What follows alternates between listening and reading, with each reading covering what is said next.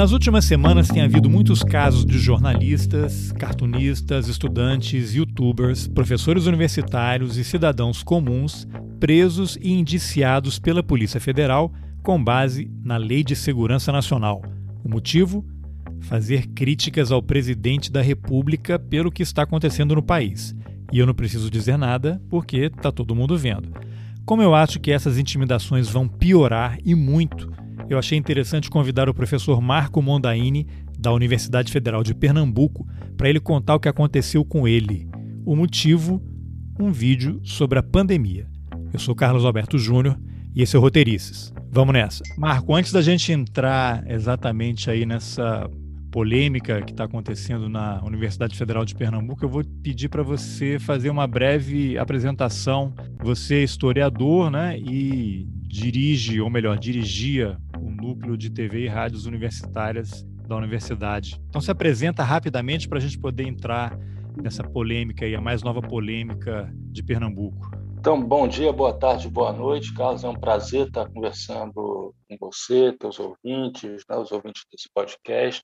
Meu nome é Marco Mondaini, eu sou historiador de, de formação e só para não ficar apresentando meu currículo Lattes, eu fiz um, meu pós-doutorado no Departamento de Teoria e História dos Direitos Humanos da Universidade de Florença, na, na, Itália. Desde 15 de março de 2020, eu era o diretor da, do Núcleo de TV e Rádios Universitárias da Universidade Federal de Pernambuco, que é um núcleo formado por três emissoras: a TV Universitária, a Rádio Universitária FM e a Rádio Paulo Freire AM.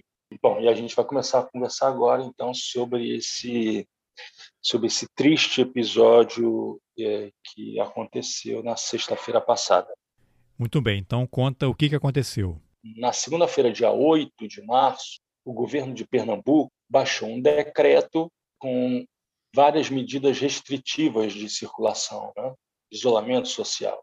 E essas medidas começaram a ser implementadas na quinta-feira, dia 11 de, de março. É, logo em seguida, a própria universidade divulgou uma série de medidas restritivas dentro da, do, do, do, campus universitário, né? dos campi universitários da UFPE. Eu tomei, então, a, a iniciativa de solicitar a coordenação de jornalismo do núcleo para que elaborasse um, um vídeo curto, 30, 45 segundos, no máximo um minuto, que passasse a ideia dos trabalhos de pesquisa feitos, realizados no interior da universidade, que comprovam a, eficácia das medidas de isolamento social, do, do lockdown, para que fosse passasse a circular na TV universitária. É, esse vídeo ficou pronto na sexta-feira, dia 12 de março, no meio da tarde, um vídeo que, na verdade, é, é uma espécie de clipping, né? com manchetes de, de jornal, né? notícias do Observatório da Covid, UOL, Folha, Globo, é, da própria universidade, né? dos órgãos de comunicação da universidade. Um vídeo que, então, não, não, não foi marcado por, pelo uso de adjetivos, nada disso. Só que havia uma referência nesse vídeo de 45 segundos, havia uma referência a Bolsonaro. Aproximadamente era a seguinte a frase: né? Bolsonaro volta a criticar os governadores e se dizer contra o lockdown. É, depois eu vou deixar o link para o vídeo, se é que ele vai estar disponível em algum lugar, imagino que sim, para quem quiser assistir, mas só para registrar que essa referência ao nome do Bolsonaro, ela fazia parte de uma manchete, né, de um título de uma matéria Exatamente. de jornal, não foi nada criado por vocês, noticiário Exatamente. normal. Exatamente. E, e, eu postei esse logo que esse vídeo ficou pronto, eu enviei ao coordenador de programação da TV, que é quem é responsável pela ingestão dos programas, da, da colocação no ar desses programas, e postei também no grupo da gestão ampliada da UFPE, que reúne reitor, vice-reitor, pró-reitores, diretores, superintendentes e assim por diante. Grupo que de WhatsApp? Grupo de WhatsApp. Grupo de WhatsApp. É um grupo institucional. Quando foi exatamente 17 e 31, da sexta-feira, toco meu telefone, era superintendente de, de comunicação, é, dizendo que o reitor havia solicitado que fosse retirada a referência a Bolsonaro desse, desse vídeo, que ele havia sido o único político citado. Bom, é, é. veja. Só para a gente deixar a, pra, a bem da, dos fatos da informação, Teria algum problema você citar o nome do reitor? Há quanto tempo ele está na universidade? É um reitor recente ou isso pode te trazer algum problema? Não, porque veja, a gente está lidando aqui com fatos objetivos e no momento eu vou usar de adjetivos para qualificá-lo. Né? É, e eu sou professor universitário, existe algo chamado liberdade de cátedra, de crítica, e eu estou exercendo aqui exatamente esse meu, essa minha liberdade, estou fazendo uso dessa liberdade. Né? Então, é, longe de mim fazer algum tipo de injúria, difamação, ofensa. Então, o reitor se chama Alfredo Gomes, isso é, é público, notório, é o nome dele. Ele foi eleito um dos reitores eleitos no ano de 2019, no ano de 2019, exato, quando já ocorriam, já tinham ocorrido é, eleições em várias universidades e institutos federais, com a não nomeação por parte do governo Bolsonaro.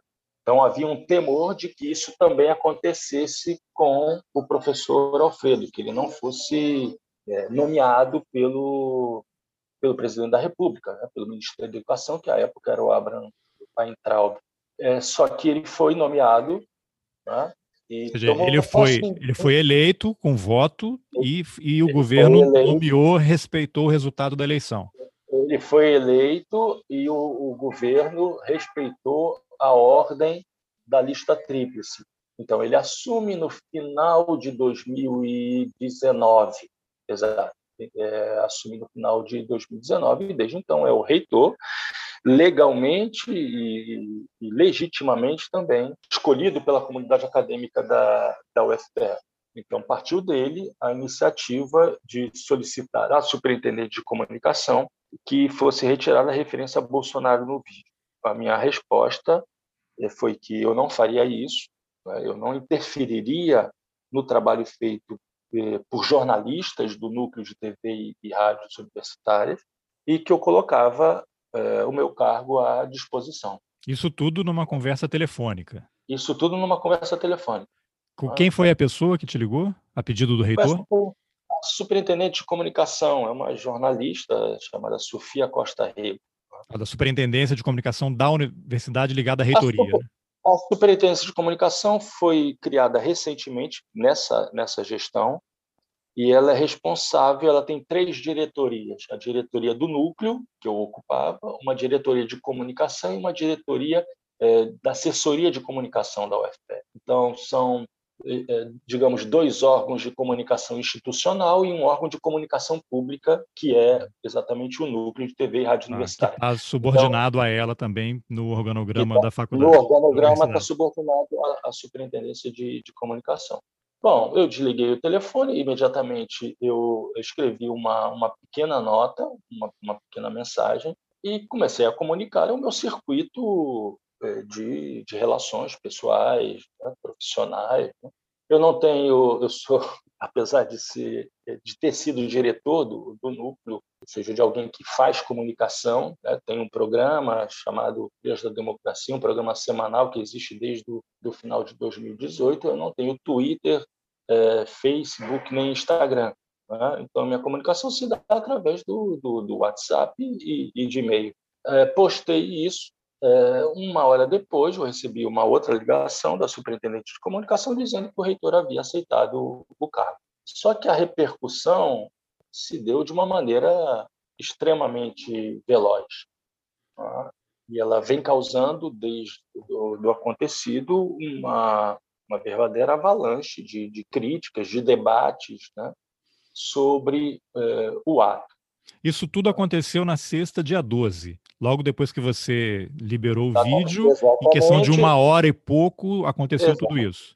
Exatamente. Aí o vídeo já, tava, já tinha sido ingestado, ele foi veiculado uma única vez no intervalo de um programa chamado Giro Nordeste, que é um programa de entrevistas, que nesse dia tinha como entrevistado é, o professor Ildeu, que é o presidente da Sociedade Brasileira para o Progresso da Ciência. Então, no intervalo, esse, esse vídeo foi veiculado e imediatamente depois ele foi retirado do, do ar. Só que ele já começara a circular, processo, digamos, de progressão é, geométrica, né? E durante todo o final de semana, desde a da sexta-feira, isso levantou uma, uma discussão e, digamos, acaba desaguando nessa nota que foi divulgada hoje pelo Sindicato dos Jornalistas de, de Pernambuco, pela Comissão de Ética do Sindicato de Jornalistas, chamando, conclamando a um posicionamento por parte da, da sociedade civil né, contrário a, a, atos que ofendam, né, restringam a liberdade de expressão, a liberdade de, de imprensa e os valores mais amplos da democracia e, e dos direitos humanos.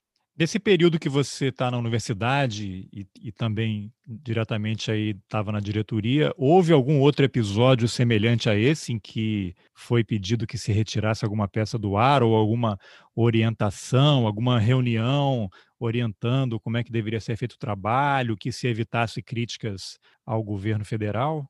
Bom, vamos separar, né? Há mais de 30 anos, eu sou professor universitário, já passei por várias universidades, e nunca e sempre universidades públicas, mas durante um período também faculdades privadas, mas eu me restringo a falar aqui de, de universidades públicas, eu nunca sofri nenhum tipo de, é, de limitação, seja de pesquisa, é, seja de cátedra em sala de aula. Né? Então, isso para mim era uma coisa muito distante ter o meu direito de, de livre expressão cerceado. Durante o meu período do, é, dentro do, na direção do núcleo de TV e rádio universitária, repito, digo a mesma coisa, nunca tive nenhum tipo de comunicado que é, representasse uma infração desse tipo, né? uma imposição de, de, de, que limitasse o meu direito de opinião como gestor é, de um núcleo que tem cerca de 70 servidores.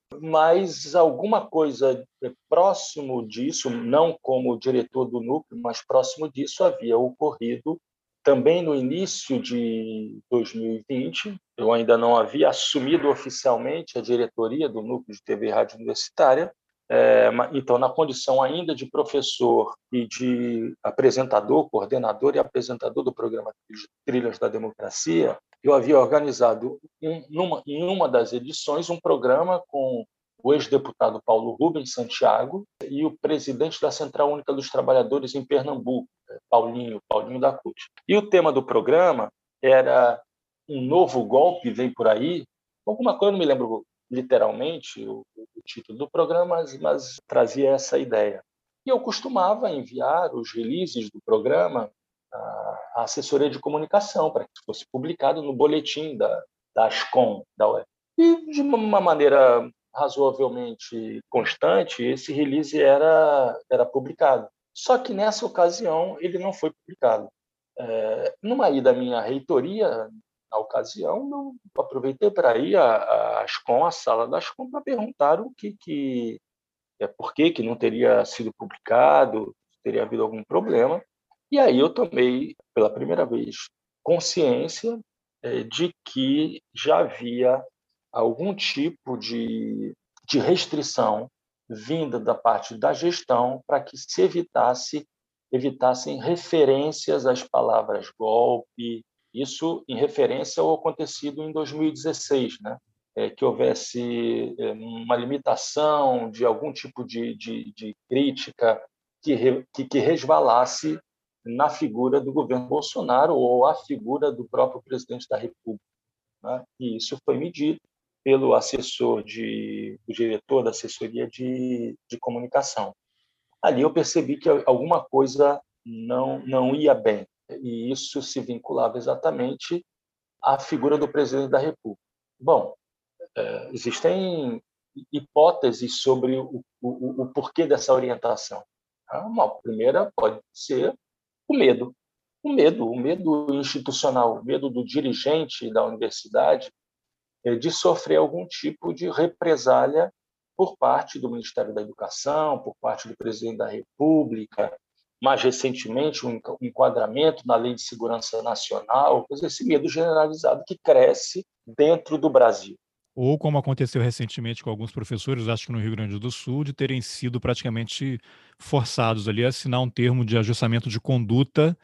É o caso, é o caso do professor Pedro Alau, Alau da ex-reitor da Universidade Federal de Pelotas, você está fazendo referência exatamente a esse caso. Isso. Ou da, ou da professora Érica Suruagi, daqui da Universidade Federal Rural de Pernambuco, que foi convocada a depor na, na sede da Polícia Federal por conta de um outdoor que o sindicato, a Associação de Docentes da Universidade Federal Rural de Pernambuco, havia é, divulgado, patrocinado, em que se faziam acusações ao governo, ao, ao presidente da, é, da República. Inclusive, é, já estava agendado um programa, um Trilhas da Democracia, exatamente com Pedro Halal, Érica Suruagi e o presidente da comissão, de, o atual presidente da Comissão de Direitos Humanos da Câmara dos Deputados, deputado federal Carlos Vera, para um debate exatamente sobre as perseguições feitas é, contra professores das universidades federais. Esse programa, então, ele vai ao ar, ele vai ser gravado na terça-feira, dia 23, e vai ao ar na, no domingo, dia 28. Mas você acha que essa gravação vai acontecer? Isso aí vai ser encarado como não, uma provocação aí. O que, que você acha que pode não, acontecer?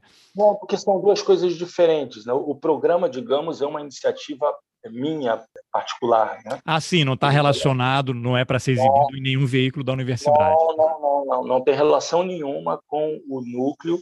É, nunca teve, né? É, porque é uma iniciativa própria minha, particular, é, minha. Né? Bom, então esse é um caso é, gravíssimo. Então, uma das possibilidades pode ser exatamente essa: um temor de que, de que se sofra algum tipo de enquadramento é, de perseguição por parte do Ministério da Educação. Né? E, e esse, mas esse programa que você vai gravar, ele vai ser exibido onde depois? Ele é exibido no, na TV 247 às, às 15 horas do domingo na TVT, às 21h30, é, também do, no, no domingo, é, e na Rádio Brasil de Fato, na sexta e também com representação no, no domingo. E você já pensou, como diria, diriam os sábios, que as consequências vêm depois? Você imagina que isso aí possa resultar em alguma alguma tentativa de enquadramento aí lei de segurança nacional, aí você vai se juntar já aos seus colegas aí que estão sendo importunados pela Polícia Federal e pela, pelo Ministério da Justiça? Carlos, como também diz a, a sabedoria popular, né, é, quem está na chuva para se molhar. Né? Então, a partir do momento em que você assume uma determinada bandeira, e é uma bandeira muito forte, que é essa da liberdade, de, da defesa da liberdade de expressão, é, das liberdades individuais, né? E é preciso que se diga que as liberdades individuais é um patrimônio do pensamento liberal, um patrimônio do pensamento liberal. É? Então, antes que se diga, não, esse professor é um radical, né? é, eu sou um radical do, do liberalismo, né? levantando uma bandeira do, é, que está na base do pensamento liberal criado por, por Locke é, no século XVII. Então, é isso. As consequências são consequências de quem tem coragem, nesse momento, de sair em defesa de determinados valores, é, tendo em vista os riscos que a democracia brasileira, é, seríssimos riscos que a democracia brasileira é, é corre, o Estado de Direito brasileiro corre.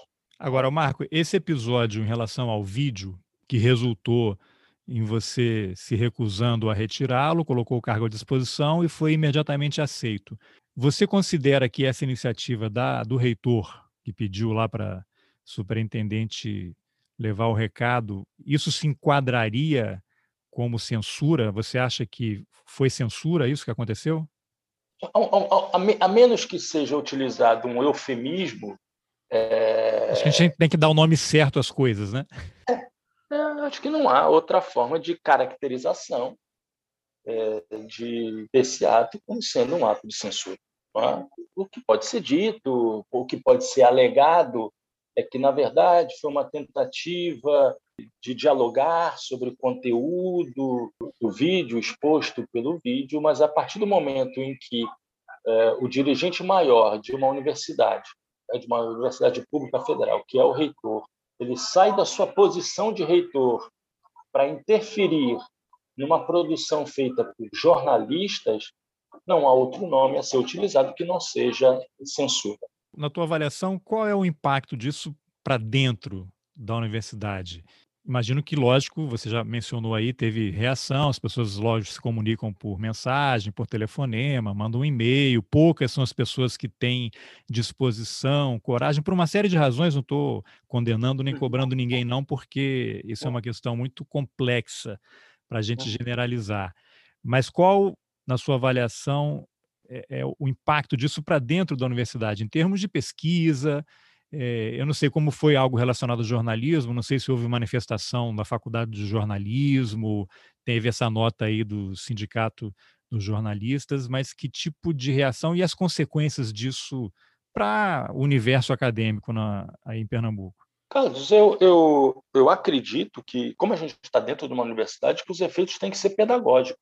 Né? Que esse caso, que é um caso particular, ele sirva como objeto de reflexão maior é, sobre como nós, de uma universidade pública federal, é, nos comportamos e devemos nos comportar é, diante desse fechamento do regime. Porque, na verdade, esse ato ele, tá, ele, ele tem algo de censura, mas também tem algo de autocensura. Que é também muito complexo, né? E, e merece, eu acho, uma avaliação sua também. Porque a partir do momento em que é, o reitor é, uma superintendente de comunicação que é jornalista é, começam a fazer aquilo que o governo federal vem fazendo, isso significa que já houve uma, um processo de incorporação daquilo que é imposto pelo governo federal. Lembrando que existe uma expressão chamada autonomia universitária, autonomia. né? É bom não perder isso no horizonte. Lógico. Né? Mas essa autonomia universitária, bom, é aqui eu abro um parênteses e depois retorno, por favor, à discussão sobre autocensura. Há um, um, um parênteses que precisa ser, ser aberto aqui. É, vários reitores, vários reitores de, é, que foram eleitos desde, desde 2019, né, reitores de universidades federais e de institutos federais de educação, foram eleitos e não foram nomeados pelo presidente da República. Então, é preciso se perguntar do porquê determinados reitores eh, foram nomeados e outros não. Aqui eu estou apelando para uma, uma hermenêutica da suspeição. Quais, te, quais teriam sido as razões, eh, quais são as razões que levam determinados reitores eleitos a serem nomeados e outros não? Tendo em vista a atual composição, a atual orientação do governo federal, ou são nomeados aqueles que, digamos, aderem à cartilha bolsonarista, o que não acontece. Eu, posso estar enganado, mas eu não tenho conhecimento de nenhum reitor que tenha sido eleito pela comunidade é, acadêmica é, fazendo é, propaganda, saindo em defesa dos valores do bolsonarismo. Então, aqueles reitores que foram eleitos e não nomeados, ou foram nomeados por conta de uma reflexão por parte do governo federal de que não causariam é, muitos problemas né, ao governo federal, como, por exemplo, aquilo que aconteceu na UFRJ.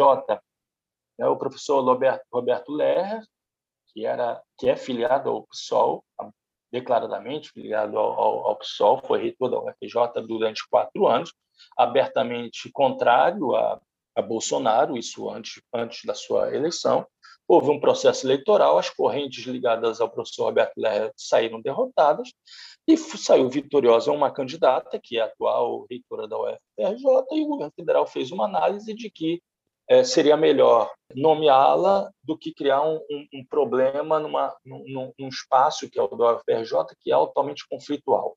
Agora, há uma questão que talvez se enquadre o caso do, do professor, da, é, o reitor, atual reitor da UFPE, que é das composições políticas que foram feitas. Né? Não é, não é o que eu vou dizer agora, não é nenhuma novidade para quem atua dentro da, da Universidade Federal. que houve uma, uma intermediação realizada pelo senador Fernando Bezerra Coelho, que é senador pelo estado de Pernambuco e que é o atual líder do governo no, no Senado. Né? Então, Fernando Bezerra Coelho teria feito essa intermediação para que o atual reitor fosse, fosse nomeado. Isso significa dizer é, que a, a questão nasceu por parte da tua observação sobre a autonomia universitária. Né? Essa autonomia universitária ela existe, ela é defendida, mas foram assumidos determinados compromissos que levaram à nomeação do atual reitor. Está tutelada. É, existe uma. O termo é esse, mas existe uma bola de ferro amarrada aos pés que limita o tom da crítica. Você pode até fazer uma crítica, eu acho que foi esse o caso. Você pode até fazer uma crítica, mas você não pode, não pode nominar. Nominar, é isso. Você não pode usar, fazer referências explícitas ao nome do presidente da República, ao nome do, ministério, do ministro da, é, da Educação. Só que, Carlos, no momento em que nós nos aproximamos, até quarta-feira, nós chegamos a 300 mil óbitos pela, pela Covid-19. No momento em que o presidente da República usa cotidianamente expressões como estão esticando muito a corda, estão indo longe demais, o Exército é, e a presidência da República saberão defender as liberdades. Né? Num momento como esse, você não deixar claro o objeto da crítica é você, de alguma maneira, ser conivente. Né? Você acaba sendo tendo uma parcela de responsabilidade com aquilo que acontece hoje no, no nosso país. Que é, é também um pouco diferente de autocensura, só para dar o gancho para você voltar, né? Porque até que ponto eu estou sendo mais realista que o rei, não vou usar determinadas expressões, não vou usar determinados nomes, porque vou incomodar, mas ao me autocensurar, eu tenho que fazer uma opção.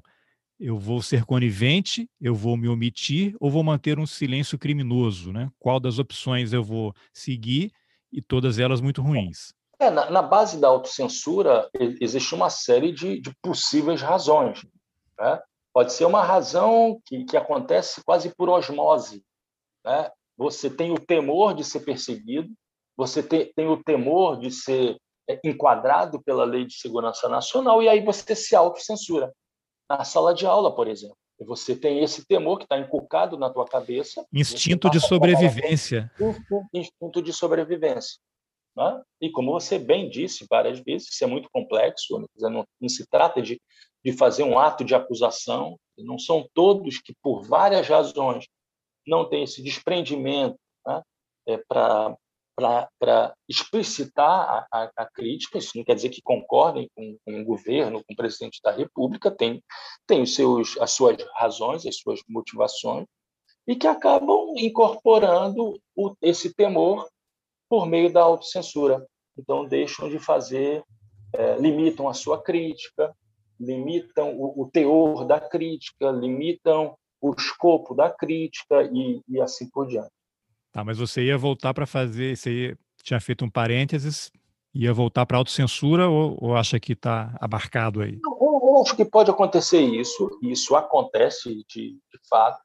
Só que a gente está falando aqui de, é, de, de lideranças, né? A gente está falando aqui de a responsabilidade aumenta entre as lideranças a responsabilidade aumenta entre gestores, a responsabilidade aumenta entre gestores de uma universidade pública federal, entre gestores de uma universidade pública federal, é, que é uma referência na região norte do, e, e, nordeste. Né?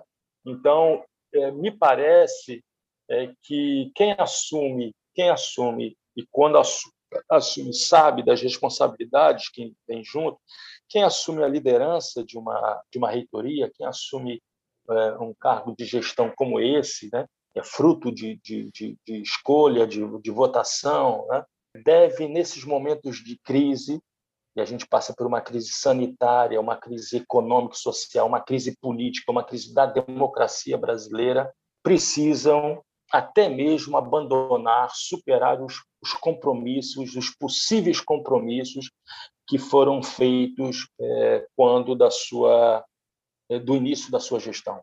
Né? Então, eu diria que a autocensura para aquele professor que está lá na ponta, em sala de aula, é uma coisa. A autocensura feita por quem está nas posições mais elevadas é, de uma gestão de universidades públicas federais é uma outra. A responsabilidade é muito maior, porque ela lida com pelo menos 50 mil pessoas, que é o caso da Universidade Federal de Pernambuco. O número de professores, estudantes de graduação, pós-graduação, técnicos administrativos da UFPE é muito maior do que muitas cidades eh, brasileiras. Ou seja, a UFPE é uma cidade, é uma cidade é, dentro do Brasil, né? dentro do estado de Pernambuco, da região Nordeste. Então as responsabilidades são são muito maiores, são muito maiores. Quem sou eu aqui para falar de coragem? Não, não, não, não, a questão não é moralista, né? Desse sentimento de não se trata disso, mas o gestor ele tem que é, ter um, um nível, um nível é, de é, percepção, de conscientização de que é uma figura para onde 50 mil pessoas olham e trazem como como uma referência. As suas atitudes são também ponto de referência para estudantes, é, professores e, técnicos administrativos. A responsabilidade é muito maior. Em termos administrativos, você acha que pode ter alguma outra consequência, alguma punição para você pelo que aconteceu? Carlos, veja, eu já não sou mais o diretor do, do núcleo. Eu volto do dia de hoje, essa é uma possibilidade, volto à minha lotação inicial do serviço social da UFPE, ao programa de graduação civil social, onde eu atuo há mais de 16 anos. Eu, eu, tinha um cargo de direção, não tenho mais esse cargo de direção, na verdade, nós estamos em cargos de, de direção, né? nós não, não temos, somos o cargo de, de direção, e saber dessas outras consequências vai, vai, vai depender do, de, de como as pessoas que se entenderem por atingidas que eu tenho dito desde sexta-feira é, acharem é, como válido. Né? Então, eu não excluo a possibilidade de, de, sofrer algum tipo de processo administrativo. Não sei.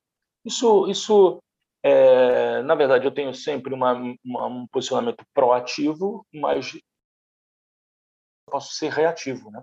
É, quem, quem agora está com as cartas é, é, a atual gestão para saber o que fazer. E esse o que fazer pode passar também, eu não excluiria isso, por uma autocrítica. Instituições e pessoas que são grandes, né, elas têm a capacidade de assumirem o erro, fazerem autocríticas e saem desses momentos da autocrítica engrandecidos. De toda forma, eu recebi uma, uma ainda na sexta-feira meia-noite, eu recebi uma mensagem da secretária do reitor me chamando para uma reunião no dia de hoje. Né? Essa reunião seria às 8 horas, mas eu não pude às 8 horas, e essa reunião vai acontecer hoje às 17 horas. Eu vou para escutar o que se tem a, a dizer, mas já adianto que não sou mais, não estou mais diretor é, do núcleo, porque ele já aceitou o cargo. Então, a, a decisão é, já, já está tomada e retorno para a sala de aula, ainda que remotamente, para as minhas pesquisas, para a gravação do da Democracia e para cuidar do meu filho Henrico, que tem quatro anos. Muito bem, que é o trabalho mais importante. É o mais é... importante, é o que me dá mais prazer é, desde que eu me tornei pai. Isso. Então, bom, tomara que essa reunião aí à tarde tenha um bom andamento, né? Se houver alguma encrenca, você me avisa que a gente faz um adendo aqui é, esse é o momento de das pessoas que, que veem o desastre que tem sendo, vem sendo feito no, é, no Brasil se posicionarem.